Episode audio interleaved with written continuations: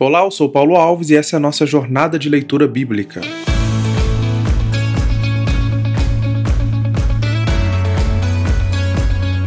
Nós estamos na carta de Tiago e aqui entrando no nosso quarto elemento. Lembrando, não é o quarto capítulo, é o quarto elemento dos elementos que compõem a vida integral do servo de Cristo. Nós fizemos uma breve análise do discurso inicial de Tiago, lembrando que ele poderia, seria legítimo ele usar então a sua, o seu status de irmão de Cristo, de irmão de Jesus, o nosso Salvador, mas ele escolhe usar o termo servo, escravo. Estamos uh, olhando a partir da carta de Tiago como um todo, quais são os elementos que ele destaca ao longo da carta que compõem aí a vida integral do servo de Cristo. Nós já falamos ah, que o servo ele pratica a palavra, já falamos que o servo resiste às provações da fé com paciência.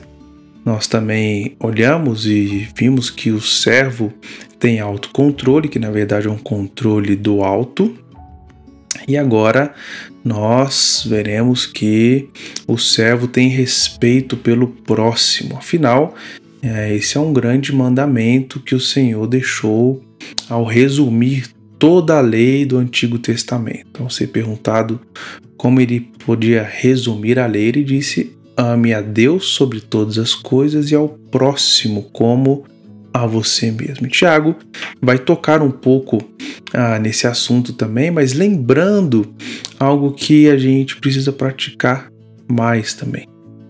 Tiago diz no, no capítulo 2, nos versículos 12 e 13: Falai de tal maneira e de tal maneira procedei como aqueles que hão de ser julgados pela lei da liberdade porque o juízo é sem misericórdia para com aquele que não usou de misericórdia. A misericórdia triunfa sobre o juízo. Nós, às vezes, queremos agir com nossa justiça própria e, e vestir a capa ah, de juiz e, e, nos colocarmos no lugar de Deus, e às vezes até por motivos, digamos que legítimos, por causa da, da injustiça ou por algum outro motivo, nós ah, queremos agir como juiz.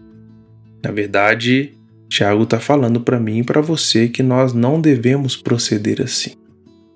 Nós devemos agir com misericórdia, porque ah, o juízo é sem misericórdia para aquele que não usou de misericórdia. O que ele está dizendo aqui, gente, é assim: ah, você não é misericordioso com o próximo, você não consegue ah, exercer a misericórdia com aquele que precisa, isso também pode voltar para você. Não como algo ah, que é uma consequência da vida, não como algo que é uma punição premeditada por Deus, mas como algo que pode acontecer de fato com aqueles que não têm a marca da misericórdia na sua vida. Provérbios, nós vimos, fala sobre isso também, né? que nós não devemos nos alegrar, né? ninguém pode se alegrar quando o inimigo cai.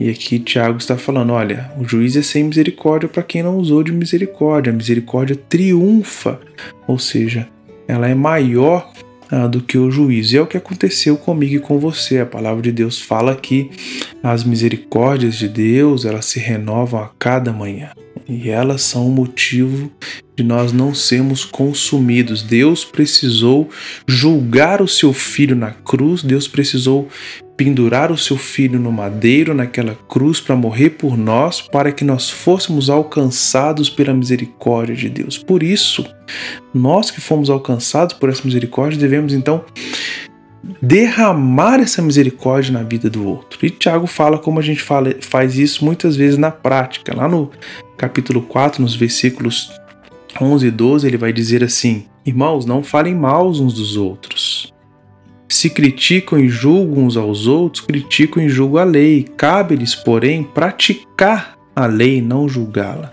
Somente aquele que deu a lei é juiz, e somente ele tem poder para salvar ou destruir. Portanto, que direito vocês têm de julgar o próximo? Então ele está falando aqui, olha, para, para com essa briga, para de ficar julgando, para de ficar apontando o dedo, para de, de apontar aquilo que o outro não faz e se colocar como superior. Você não, não, não é o, o, o, criador da realidade, você não é o criador da verdade. Você ah, é alguém que deve se submeter à verdade de Deus, é alguém que deve se submeter a esse grande juiz. É, nós devemos sim ah, ajudar uns aos outros, principalmente aqueles que ah, têm mais dificuldade com as suas palavras, têm mais dificuldade com as suas atitudes, mas com misericórdia e amor. Paulo vai falar isso aos Gálatas. Paulo no capítulo 6 uh, da sua carta aos Gálatas, ele vai dizer uh, que nós, quando vemos alguém pecar por algum motivo, nós devemos, com espírito de mansidão, repreender essa pessoa e ficar de, com o olho bem aberto para nós não cairmos também ah, nessa falha. E se cairmos, sermos ah, ah, corrigidos com misericórdia pelo nosso irmão. Então, o servo ele tem respeito, ele estima, ele ama o próximo. Né? Ele não se coloca como um juiz, mas ele é misericordioso, porque ele foi alcançado pela misericórdia de Cristo. Ele não fala mal, ele não julga, é, ele não fala ah, de outros, porque ele sabe que é Deus quem julga. Né? Então ele usa as suas palavras para edificar, ele usa os seus recursos para promover, ele usa toda a sua vida em prol do próximo, que foi o que Cristo fez por nós, e Cristo sendo nosso modelo daquilo que nós devemos viver e seguir, ele coloca para nós esse desafio.